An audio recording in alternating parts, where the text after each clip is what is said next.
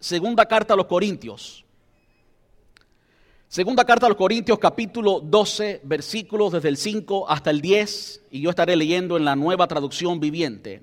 Segunda a los Corintios 12, versículos desde el 5 hasta el 10. Y hoy quiero predicarles el último sermón de la serie Reenfoque 2016, una serie que predicaremos cada año. Este es el último sermón y he querido titularle El significado de seguirle. ¿Qué significa? ¿Qué implica? ¿Qué es seguir a Jesús? Y hay mucho que decir del tema. Seguir a Jesús significa mucho. Hoy vamos a tratar solo una parte de eso, de, esa foto tan grande que es seguir a Jesús. Segundo a los Corintios 12, versículos desde el 5 hasta el 10, y de nuevo estoy leyendo la nueva traducción viviente. Dice, de esa experiencia vale la pena jactarse, pero yo no voy a hacerlo. Solamente me jactaré de mis debilidades. Si quisiera jactarme, no sería ningún necio al hacerlo porque estaría diciendo la verdad, pero no lo haré, porque no quiero que nadie me atribuya méritos más allá de lo que pueda verse en mi vida o oírse en mi mensaje aun cuando he recibido de Dios revelaciones tan maravillosas. Si usted lee los versículos anteriores, el apóstol Pablo estaba hablando de cierta revelación que tuvo él en la que fue a la gloria y él mismo dice que él no sabe si fue en el cuerpo, en el espíritu, él no sabe cómo sucedió, pero sabe que fue real, sabe que sucedió y que allí oyó y vio cosas maravillosas y oyó cosas indecibles, que no hay palabras humanas que la puedan describir. Y esa experiencia es la que él está describiendo hasta aquí.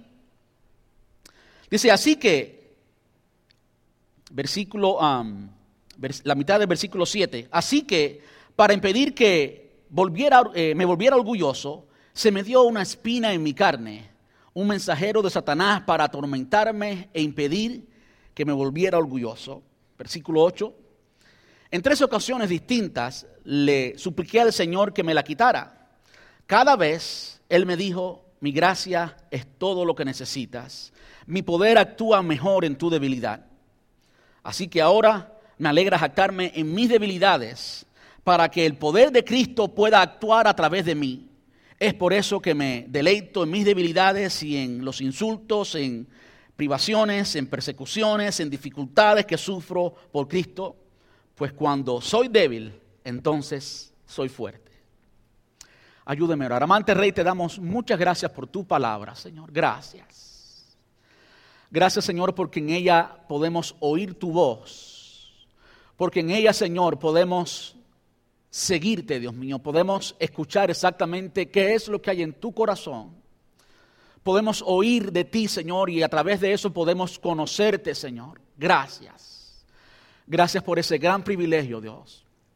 Te rogamos que en esta noche o en esta tarde, Señor, podamos hacer precisamente eso, podamos escuchar tu voz y a través de lo que tú nos dices en tu palabra, Señor, llegar a conocer tu corazón, de modo que podamos acercarnos a ti, Señor, y en esa cercanía encontrarnos y conocernos a nosotros mismos, Dios, y poder crecer en ti y ser eficiente, Señor, en lo que tú nos has llamado. Te damos muchas gracias y te ruego que tú quites toda distracción, que tú ayudes a mis hermanos a olvidar aquellas cosas que quizás le distraigan y podamos, Señor, escuchar tu voz, podamos ser sensibles a lo que tú, Señor, nos quieras decir en esta tarde. En el nombre precioso de tu Hijo amado Jesús, te damos muchas gracias, papá. Amén y amén. Puede tomar asiento. Bueno, decía, hoy predicamos el último sermón de la serie Reenfoque 2016. Hemos predicado tres sermones. Les invito a que usted vaya a la página web iglesiahispanadebrandon.com, diagonal eh, recursos, diagonal sermones. Está muy lógico. Iglesiahispanadebrandon.com, el nombre de la iglesia, recursos, sermones. Y allí podrá escuchar los tres sermones pasados que fueron... Eh, su, palabra o el lugar de su palabra, la palabra del Señor, la Biblia en la iglesia. Segundo, hablamos del perdón, y hablamos del perdón porque es necesario en toda relación personal, incluso también en nuestra relación con Dios. Y tercero, el domingo pasado vimos o hablamos acerca de hacer discípulos. Muy importante. Así que si usted está todavía pensando y preguntándose por qué yo no he bautizado a nadie, pues siga pensando y trácese como meta tener a un discípulo, alcanzar a alguien para el Señor. Y si no ha logrado alcanzar a alguien para el Señor, por lo menos bendecir la vida de alguien que es un bebé espiritual, discipularlo hasta que sea o hasta que llegue la madurez y pueda correr adelante en su vida espiritual. Hoy quiero hablarles de algo muy relacionado al último tema y es el significado de seguirle. ¿Qué significa ser discípulo? Que es ser un aprendiz y un seguidor. Eso es lo que es ser discípulo. De hecho, discípulo es la palabra original que usted encuentra ah, para lo que hoy llamamos cristianos. Incluso sería muy bueno, sería muy saludable si usted comienza a llamarse discípulo, porque hoy en día las personas atribuyen el título de cristianos muy libremente. Muchas personas se atribuyen el título de cristianos y se creen cristianos sin serlo, de modo que se engañan a sí mismos. Si cambiáramos ese nombre o ese título, porque se ha convertido en un título, si lo cambiamos por discípulo, pues eso quizás ayudaría como a reenfocar nuestra identidad y ver si verdaderamente somos discípulos o no. Y quiera Dios que al final de ese análisis, de esa evaluación, usted termine diciendo, sí, yo soy discípulo.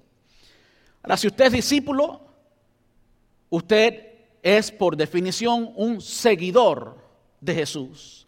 La vida cristiana se compone en simplemente seguir a Jesús. Eso es la vida cristiana. Un cristiano es un fiel seguidor de Jesús. Eso es lo que es un cristiano. De modo que todos nosotros, o la mayoría de nosotros, estamos ya en, ese, eh, en, esa parte de, la ecuación. Ya hemos pasado de muerte a vida, ya somos hijos de Dios, ahora somos legítimamente eh, nueva criatura, somos creyentes, el Espíritu Santo habita en nosotros, estamos siendo discípulos. Ahora, hay algunos de ustedes, no solamente los que están aquí presentes en esta tarde, sino también los que ven y escuchen este sermón a través de los medios eh, virtuales de la web. Hay muchos de ustedes que todavía no han llegado ahí. Y yo les animo a que, valga la redundancia, no se desanimen. Hay muchos de ustedes con los que el Señor está todavía tratando. Hay muchos de ustedes que están comenzando a oír la voz del Señor. Hay muchos de ustedes que están comenzando a ser sensibles y están comenzando a responder. El hecho de que usted esté aquí en esta tarde es muestra, es evidencia de eso. El hecho de que tú estés y estás escuchando a través de la radio, la internet o estás mirando a través de cualquier medio, el hecho de que tú estés ahora mismo escuchando o viendo es muestra de que el Señor te está llamando y que tú estás respondiendo a ese llamado, lo cual es extraordinario. Si algo aprendí del estudio del libro de Juan es que llegamos a conocer a Cristo progresivamente. Muchas veces eh, nos referimos al momento en que eh, nos convertimos o fuimos convertidos o que el Señor nos alcanzó y decimos, yo conocí al Señor. Y nos referimos a un momento específico, un día y hora. Pero lo cierto es, yo sé lo que significa cuando decimos yo conocí al Señor el día 25 de enero del 2000. Yo sé qué significa eso. Y está bien que lo digamos. Pero algo que tenemos que tener presente es que estamos siempre conociendo a Jesús. Llegamos a conocer al Señor, llegamos a tener vida eterna, llegamos a ser hijos de Dios progresivamente. Y es progresivamente que crecemos en nuestro conocimiento de Él. Y me encantaba la canción que cantábamos ahorita cuando decíamos, quiero conocerte cada día más. ¿Saben que eso es precisamente el carácter, la esencia de un discípulo? Un discípulo es alguien que tiene siempre, constantemente, la actitud de aprender, no solamente de Dios, no solamente conocer de Dios, sino conocer a Dios. Esa hambre constante, esa disposición constante de nuestro corazón de querer aprender de Él y conocerlo a Él, es lo que caracteriza y es lo que valida que seamos legítimamente discípulos en cualquier momento de nuestra vida. De modo que usted puede ser ya un discípulo, puede ser un seguidor de Jesús, un cristiano, y tener una actitud que no está en compatibilidad, no está de acuerdo, no es coherente con lo que usted es. Y sabe, eso pasa. Usted puede ser un creyente y no tener actitud de discípulo y por ese momento, aunque usted sea legítimamente, categóricamente un discípulo, usted está teniendo experiencias. Usted está viviendo como si no fuera discípulo. De modo que después que somos discípulos, y perdonen si los dejé un poco pensando ahí, después que usted es discípulo, escúcheme bien porque esto pasa muy fácilmente, es importante que usted mantenga la actitud de un discípulo todo el tiempo. Que lo que cantamos en esa canción, quiero conocerte cada día más, habitar en tu presencia y adorar, sea algo que sea una oración en su vida, no simplemente una canción, sino una oración. Y cuando eso es una oración, entonces es genial lo que pasa. Usted está teniendo una actitud de discípulo y usted va, escúcheme bien, si usted tiene esa actitud, usted va a conocer al Señor cada día más. ¿Por qué le digo esto con tanta certeza? Porque estoy convencido a través de lo que la palabra enseña que Dios, el Señor, quiere que tú le conozcas. De modo que si tú respondes a eso y tú quieres también conocerle, no hay absolutamente nada, escúcheme bien, que se pueda interponer entre tú y el Señor. No hay nada que se pueda interponer. Si tú quieres y Él quiere, yo te garantizo que vas a llegar a conocerle. Y de nuevo, es un proceso. Es un proceso. Muchas veces cuando oímos del Evangelio, muchos de nosotros llegamos al Evangelio a través de quizás una experiencia negativa, quizás una necesidad, quizás un momento difícil en nuestra vida. Y eso es a lo que llamamos en el estudio de Juan, en cierto sermón, catalizadores. Cosas que catalizan, que aumentan la velocidad de reacción en nuestra fe. Cuando hay dos sustancias químicas que usted las, usted las une, no siempre ocurre esa fusión, esa unión inseparable, no siempre ocurre rápido. Muchas veces se le agrega un tercer ingrediente y ese tercer ingrediente cumple el único objetivo de acelerar la reacción química, de modo que esas sustancias, esas dos sustancias se conviertan en una sola, más rápido. Yo digo que hay catalizadores en nuestra fe. Y esos catalizadores frecuentemente son problemas, circunstancias que el Señor ha permitido para que despertemos de nuestro sueño y acelera un poco nuestro proceso de conocer al Señor. Allí cuando eh, quedamos desnudos de toda eh, de toda autoridad, de toda capacidad humana y nos vemos incapaces de responder ante ciertas necesidades en nuestra vida. Allí cuando llegamos a entender y realizar que necesitamos a Dios, eso cataliza, eso aumenta la velocidad de reacción de nuestra vida y entonces despertamos y decimos, yo necesito a Dios. Y es bueno, y el objetivo de este sermón es que usted entienda qué es lo que usted está haciendo y que usted entienda el proceso de la vida cristiana. Y es por eso que he elegido un pasaje del apóstol Pablo. Si alguien entendió y entiende, porque todavía vive, eso creemos, ¿verdad? La vida cristiana es el apóstol Pablo. Él entendía, él entiende exactamente cómo es la vida cristiana alguien que tuvo muchas experiencias, alguien que vivió, alguien que modeló lo que es la vida cristiana, ser un discípulo y ser al mismo tiempo un discipulador, ese fue precisamente el apóstol Pablo. De modo que Pablo nos habla aquí de una parte del caminar cristiano que muchas veces no, no nos gusta, pero al mismo tiempo es necesario que la entendamos. Y déjeme decirle esto, cuando usted la entiende bien, usted se siente tan gozoso como cuando usted recibe otras buenas noticias. Y me estoy refiriendo a esta parte de la vida cristiana que no es necesariamente la que uno disfruta naturalmente.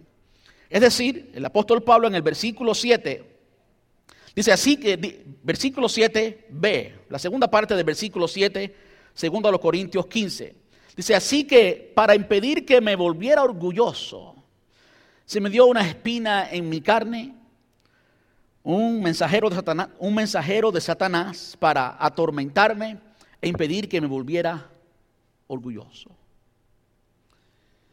De hecho, esta declaración del apóstol Pablo nos dice que la vida cristiana es algo extraordinario, es algo tremendo. Como dice allí a la iglesia en Roma en el capítulo 8 de Romanos, somos más que vencedores. De modo que ni la vida, ni la muerte, ni lo presente, ni lo porvenir, ni lo creado, ni principados, ni potestades, nada nos podrá separar del amor de Cristo. Es algo extraordinario. Las experiencias que Pablo vivió como hijo de Dios, en esta ocasión como apóstol estaba defendiendo su apostolado. La iglesia en Corinto no quería aceptar su apostolado. El hombre era tan genuino, el hombre no cobraba, el hombre no tenía un salario, el hombre... Y la gente por esta misma razón a veces descactaban a Pablo. Pablo no vino con una carta de referencia, no vino referido por nadie. Ahora los falsos, y usted puede verlo en el contexto, los falsos sí venían con cartas de referencia, venían con un currículum vitae muy grande, venían también con un salario muy grande, y para los corintios, ellos carnalmente, humanamente, decían pues, este es, o estos son los verdaderos apóstoles.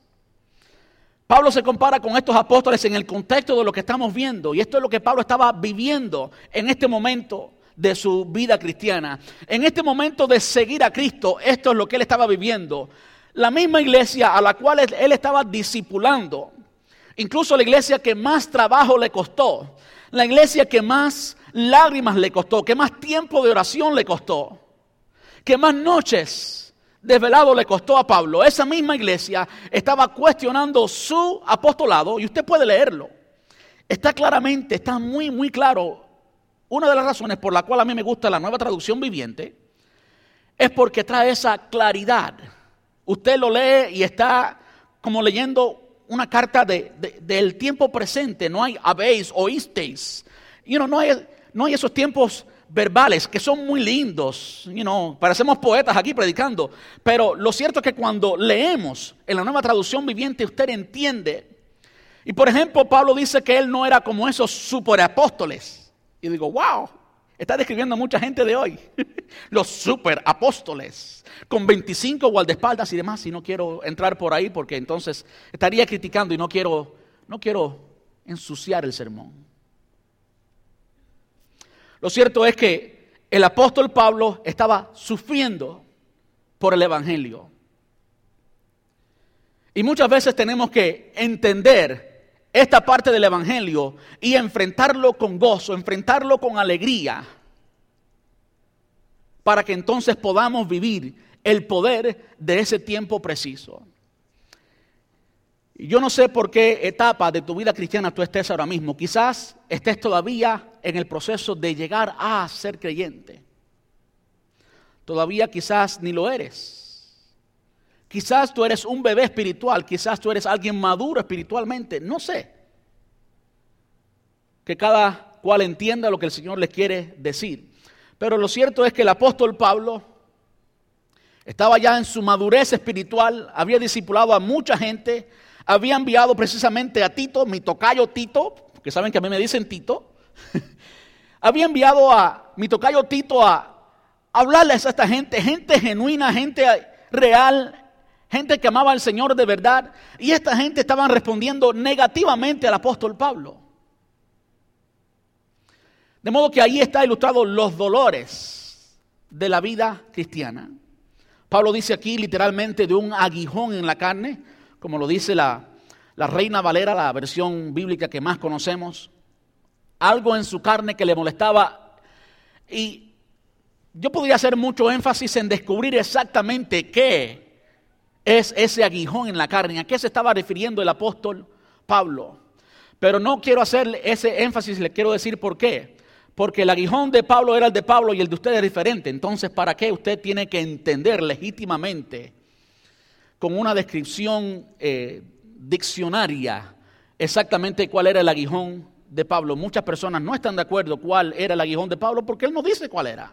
Él simplemente lo menciona. Y hay muchas formas de llegar a quizás cuál fuera ese aguijón, pero el suyo va a ser diferente. Mírese las aflicciones de la vida cristiana, las aflicciones por las cuales tú pases. van a ser diferentes. Dice el versículo 8, en tres ocasiones distintas le supliqué al Señor que me la quitara, que me quitara este pesar en mi carne, esta aflicción que le mantenía humilde y no orgulloso. Cada vez Él me dijo, mi gracia es todo lo que necesitas. Si tú estás pasando por un momento difícil hoy, estas son las palabras del Señor para ti. Mi gracia, y vamos a verlo ahora, qué significa exactamente eso. Mi gracia es todo lo que tú necesitas. Porque el poder de Dios se va a perfeccionar en tu debilidad. Ves, si tú no tuvieras nunca una debilidad, nunca tuvieras la oportunidad de conocer el poder de Dios, porque no lo, no lo necesitarías. Así que gracias a Dios por los retos. Gracias a Dios por el día difícil. Gracias a Dios por la tormenta, porque es allí donde yo ejercito mi fe. Es allí donde ese lugar, sea cual sea, se convierte en mi gimnasio espiritual. Y ahora todo lo que conocía conceptualmente, toda la información de ese disco duro, ¿ves? toda la cablería comienza a funcionar y entonces tú comienzas a experimentar y vivir si nunca estás en un momento de necesidad, nunca llegas a experimentar el poder de Dios, bástate mi gracia, bástate el favor inmerecido, bástate que yo soy tu Dios y estoy contigo. Ahora, habían ciertas cosas que hacían posible que el apóstol Pablo dijera algo como esto, esa firmeza. de hecho, no quiero que no quiero que usted piense y se trace en su mente de ser el, la cuarta persona de la Trinidad, como a mí me gusta decir jocosamente, lo cual no existe, por supuesto. la cuarta persona de la Trinidad, ¿entienden? No existe la cuarta persona de la Trinidad. Muchas personas, muchos de nosotros hemos dibujado a un líder espiritual como la cuarta persona de la Trinidad. El apóstol Pablo, aún después de ser el apóstol Pablo y tener discípulos como Tito y un montón de iglesias y llegar al éxito en su vida ministerial, él también tenía debilidades. Y él las demuestra aquí. Le supliqué al Señor que me la quitara. Le dolía, lo sentía. Él experimentó esa debilidad, esa flaqueza. Pero cada vez, cada vez el Señor le respondió con lo mismo, bástate mi gracia. ¿Qué sabía el apóstol Pablo? ¿Cuál era esa gracia del Señor? Bueno, Ahí comienza, ahí comienza, ahí es donde comienza la vida espiritual. Comienza en el primer paso. ¿Cuál es el primer paso en tu vida espiritual? Piensa un momento, ¿cómo fue que llegaste a conocer, no de Dios, sino a conocer a Dios? ¿Cómo fue que tú llegaste a tener esa experiencia transformadora que tú sabes que desde ese momento en adelante no fuiste más el mismo? Tú sabes que desde ese momento en adelante había algo que no era tu, naturaleza humana, había algo que te ayudaba, había algo en ti que te cambió verdaderamente. Yo quiero decirles cómo es que eso sucede. Y se llama el llamado de Dios. El llamado de Dios. Y yo sé que cuando escuchamos la palabra llamado enseguida pensamos en cuando un pastor o cuando un evangelista o cuando el Señor llamó a Elías y llamó a Jeremías y llamó a los profetas. Pero yo quiero decirles algo, que nadie puede venir al Señor si no es llamado por Él. Nadie puede venir al Señor si no es llamado por Él. El apóstol Pablo entendió el llamado de Dios. Cuando Hechos capítulo 9, ahí es donde está la conversión de Saulo, el Señor se encuentra con Saulo. Y le dice, Saulo, Saulo, ¿por qué me persigues? Dura cosa te da cosas contra el aguijón. Lo llamó por su nombre. Lo llamó por su nombre. Y cuando usted estudia el llamado de cada uno de los hombres de Dios, quiero decirle, usted es un hombre, una mujer de Dios. Usted está al mismo nivel si usted no se veía así, por favor, yo quiero que se miren las escrituras para que comience a verse así. Usted no tiene que tener un título de apóstol, ni pastor, ni maestro. Usted es un hombre, una mujer de Dios, usted es nacido de nuevo, usted es llamado por el Señor y algo que el apóstol Pablo entendía es lo que se repitió en el llamado de cada uno de ellos. Como el Señor primero los llama por su nombre. Por ejemplo, cuando el Señor Jesús llamó, haciendo referencia a lo que hablamos la semana pasada, a los discípulos, los llamó por nombre y les dijo, los haré pescadores de hombre. Jeremías decía que me conociste en el vientre de mi madre. David decía, tú me formaste, David decía, mi embrión vieron tus ojos. Y bien que en lo íntimo fui formado en el vientre de mi madre. En tu libro estaban escritas todas aquellas cosas que fueron luego formadas. ¿Qué significa esto?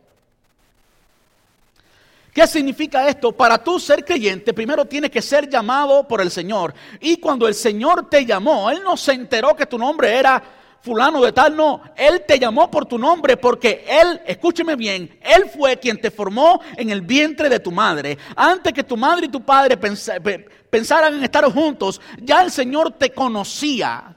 Ya el Señor sabía exactamente con qué te iba a equipar para que tú fueras quien eres hoy. De modo que ahí está la identidad. Lo primero que el apóstol Pablo entendió era la identidad que él tenía en Cristo. Y es algo que vemos típicamente, como el Señor le cambia los nombres a aquellas personas a quien llama. No será llamado tu nombre eh, Cefa, sino será llamado Pedro. ¿Ok? Y cuando usted estudia el llamado de cada uno de los hombres de Dios, usted va a ver eso. ¿Sabe usted que el Señor tiene un nombre nuevo para ti?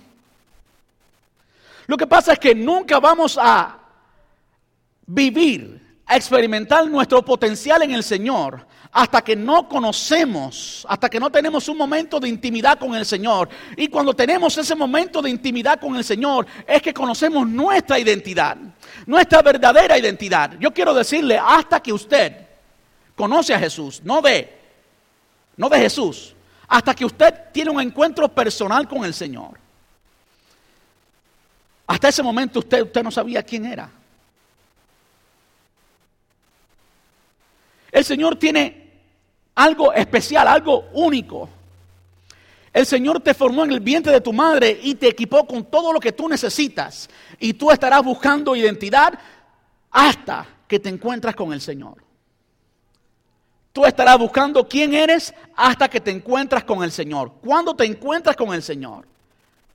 Entonces conoces tu identidad y aceptas quién eres. ¿Por qué? Porque el Señor fue quien te formó y Él no se equivoca. Él te formó como eres, chaparrito, gordito, con las orejas grandes, colorado. Él te formó así, Él te hizo y tú eres obra de sus manos, algo precioso, algo estupendo, algo grande en las manos del Señor.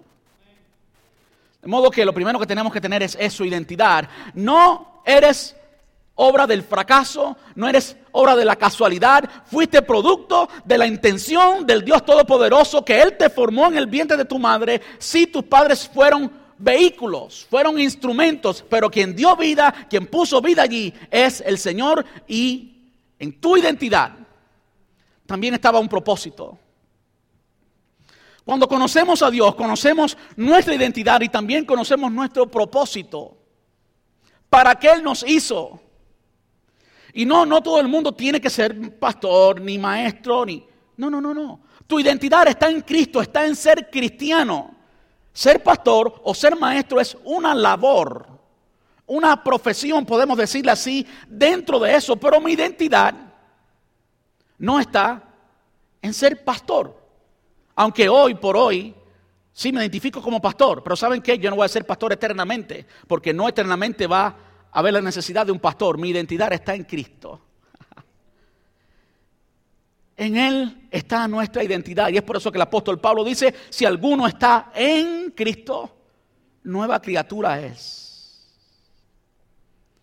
De modo que si tú no has todavía encontrado, escúcheme bien, quién eres, por qué estás aquí, de dónde vienes y a dónde vas, ¿Cuál es tu propósito en la vida? ¿Para qué vives? No simplemente existas, vive con propósito. Cuando tú conoces al Señor, cuando te conviertes en un seguidor de Jesús, entonces tu vida se llena de identidad y propósito y de valor. Ahora, número dos, ¿cuándo le seguimos? ¿Cuándo es que le seguimos? A mí me llama la atención como los discípulos, cada uno de ellos, cuando el Señor les llamó, dice que inmediatamente dejaron todo y le siguieron. Y yo sé que ellos llegaron a ese momento de decisión, no ciegamente. Eso lo vemos muy claramente en Juan.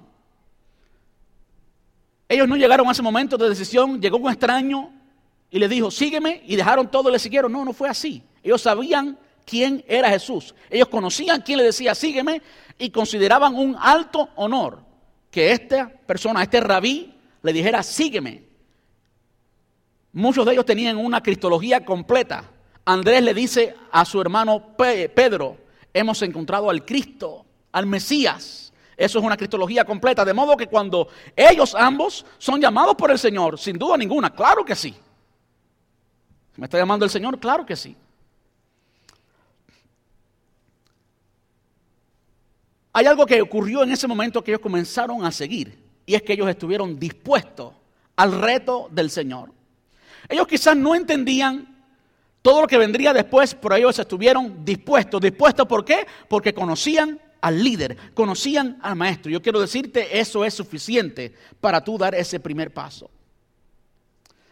Ahora, hay un momento específico en que el Señor te llama, hablando de cuándo, hablando de tiempo, hablando de kairos.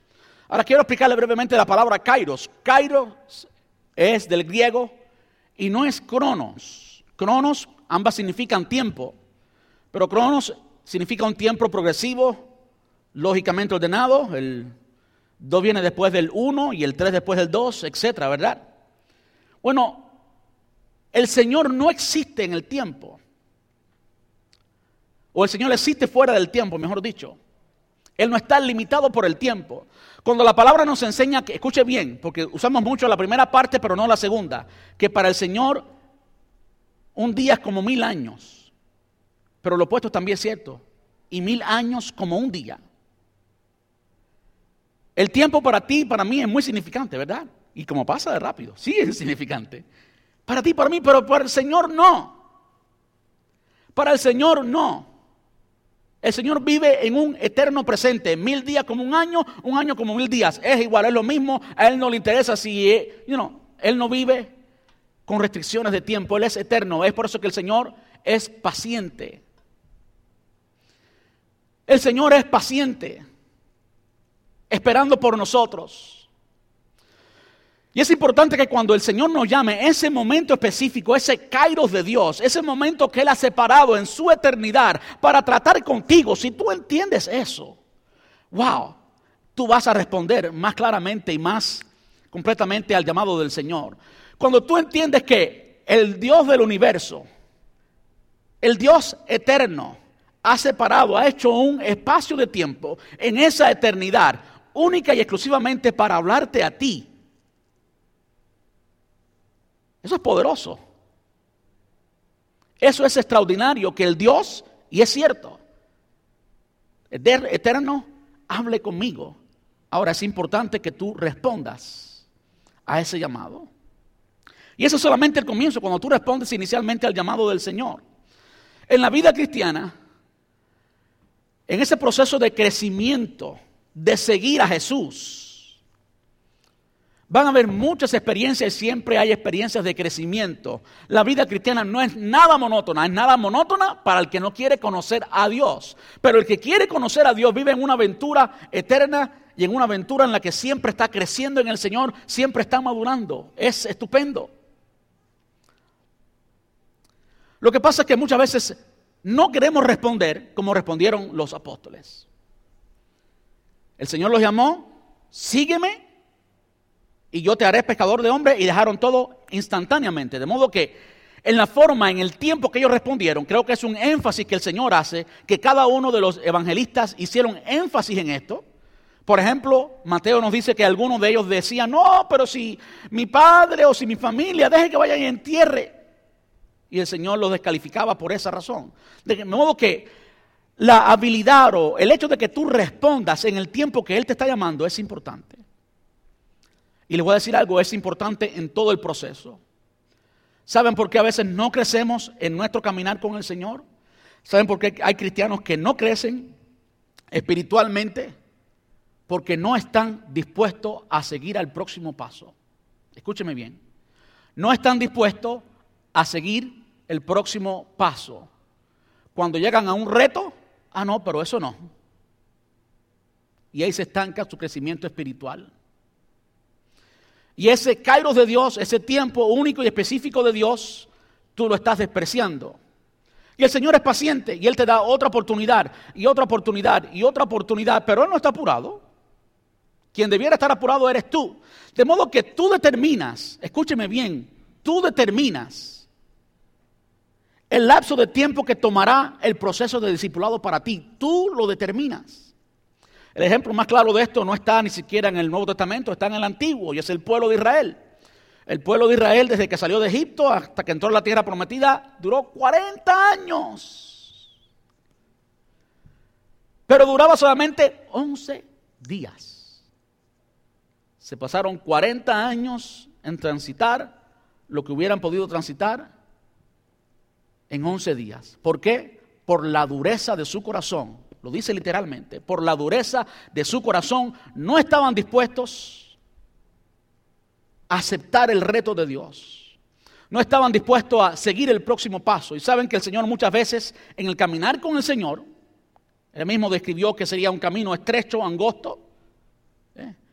Ese evangelio que hay por ahí de que todo es gloria, sí, lea lo que predicó el apóstol Pablo, el aguijón en la carne y el sufrimiento que estaba pasando. A veces cuando llegamos a ese momento preciso, y ya es difícil, ¿eh? Y ya el Señor, escúcheme bien, no nos trata como bebés espiritual. ¿Qué hace el bebé espiritual? ¡Ah! Quiero lechita. Así me, hacen, me, dicen mis niños. Quiero lechita. Y uno va da lo que quiere. Y el Señor hace eso con nosotros. Muchas veces nos da todo lo que queremos, hasta un momento en que te llega hasta ese lugar eh, estrecho, angosto, difícil, para que crezcas, porque si no pasas por ahí nunca vas a crecer. Él dijo, yo les haré pescadores de hombres, y no estaba hablando de magia. No, no, no, no, no, estaba hablando de un proceso. Y ese proceso requería la voluntad de ellos. Esto nos lleva a lo último.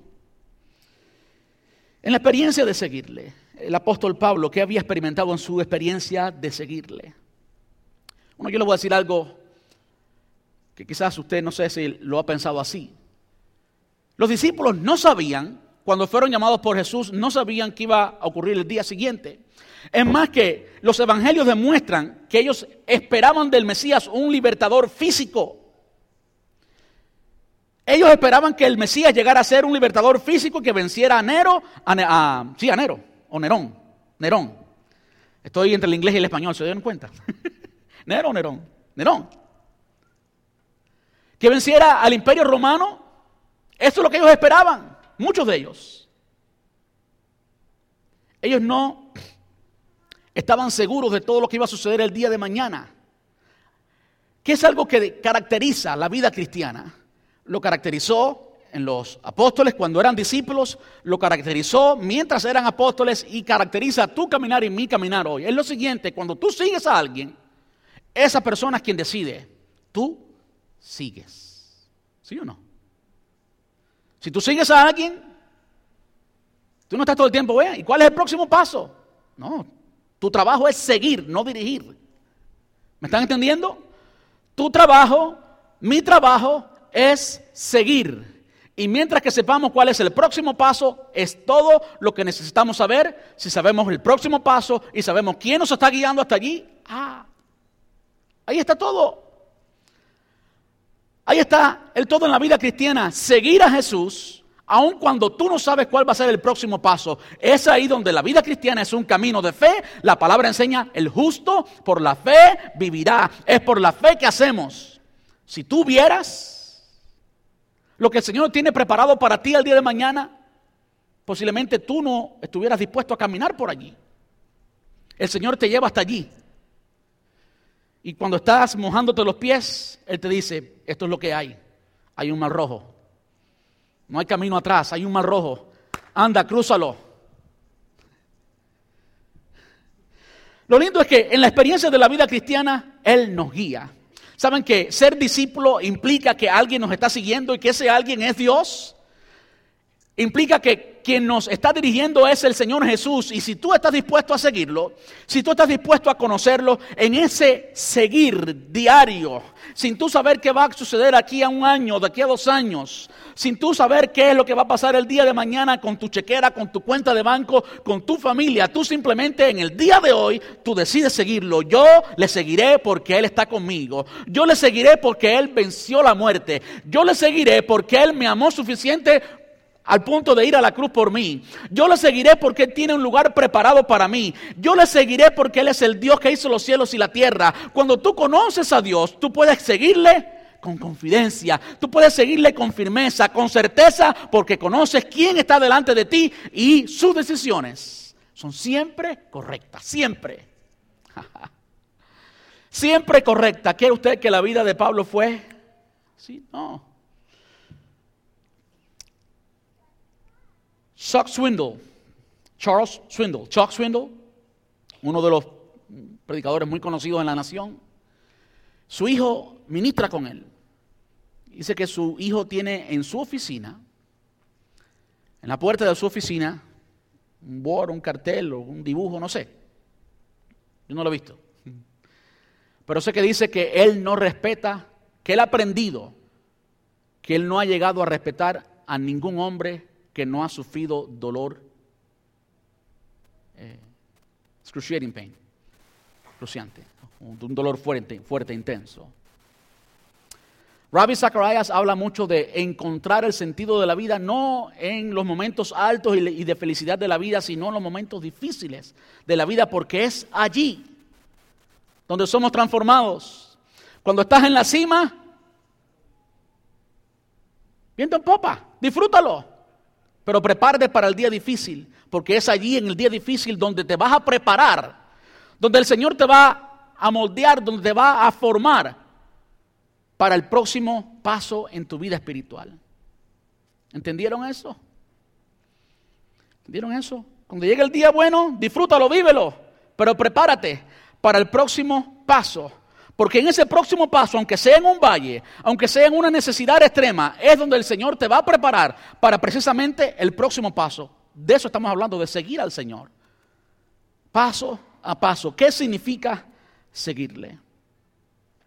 El apóstol Pablo ilustra esto cuando le escribe a la iglesia en Galacia, Gálatas capítulo 2, versículo 20. Tremendo, dice, con Cristo estoy juntamente crucificado y ya no vivo yo, mas vive Cristo en mí. Y lo que ahora vivo en la carne lo vivo por fe en el Hijo de Dios, el cual me, el cual me amó y se entregó a sí mismo por mí. Esa es la experiencia de la vida cristiana. No hay gloria sin Calvario. ¿Estás dispuesto a pasar por el Calvario? Entonces, y solo entonces, estás preparado para la gloria. Llega la gloria. La gloria es nuestro destino. Para ahí vamos. Pero no quiero que nadie se equivoque en pensar que hoy estamos ya en la gloria. No, lo que estamos viviendo hoy no se compara en ninguna manera con lo que está preparado para nosotros. Esta no es la gloria, la gloria es lo que está por venir. Que el Señor en su gracia nos permite experimentar algunos momentos de gloria, de éxito. Quiero decirle, tenemos que tener la disposición, la actitud que tenía el apóstol Pablo. Él se consideraba ya, con Cristo estoy juntamente crucificado y ya no vivo yo. Quien vive es Cristo en mí. ¿Saben que esa disposición es lo que al final cuenta como el carácter de un discípulo, estar dispuesto a aprender lo que el Señor nos quiere enseñar. Saben que a un niño usted puede enseñarle uno más uno es dos, pero usted no puede enseñarle trigonometría, usted no puede enseñarle eh, nada difícil porque no está preparado para eso. ¿Verdad que sí? Cuando usted es maduro espiritualmente, los exámenes, las pruebas van a ser difíciles.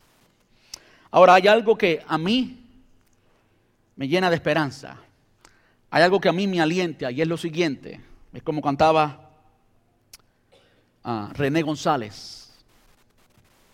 Largo camino me queda por andar, mas tengo la certeza de que estás conmigo. Hasta ahí llegué, no voy a seguir más. ¿eh? Si habrá tropiezos, no puedo precisar, mas tengo la certeza de que estás conmigo. Con eso podemos contar siempre. Y esa es la belleza de la vida cristiana. Que no importa si estás en la cima, Él está contigo y se goza contigo allí. A veces pensamos que el Señor no se alegra con nuestro gozo. No, Él se alegra. Él quiere que tú disfrutes tu vida cristiana. La vida cristiana es algo para que lo disfrutes, para que lo vivas, para que lo experimentes. Eso que el apóstol Pablo decía, más que vencedores, go for it, it's for you. Es para ti, vívelo. Pero en el día difícil, tú tienes que tener la certeza de que Él está todavía guiándote. ¿Saben qué es allí cuando más lo necesitamos? Cuando parece que Él nos dejó solo. Cuando parece que Él se fue cuando parece que oh, esto es un error. No es un error, Él está todavía contigo allí. Vamos a estar puestos en pie.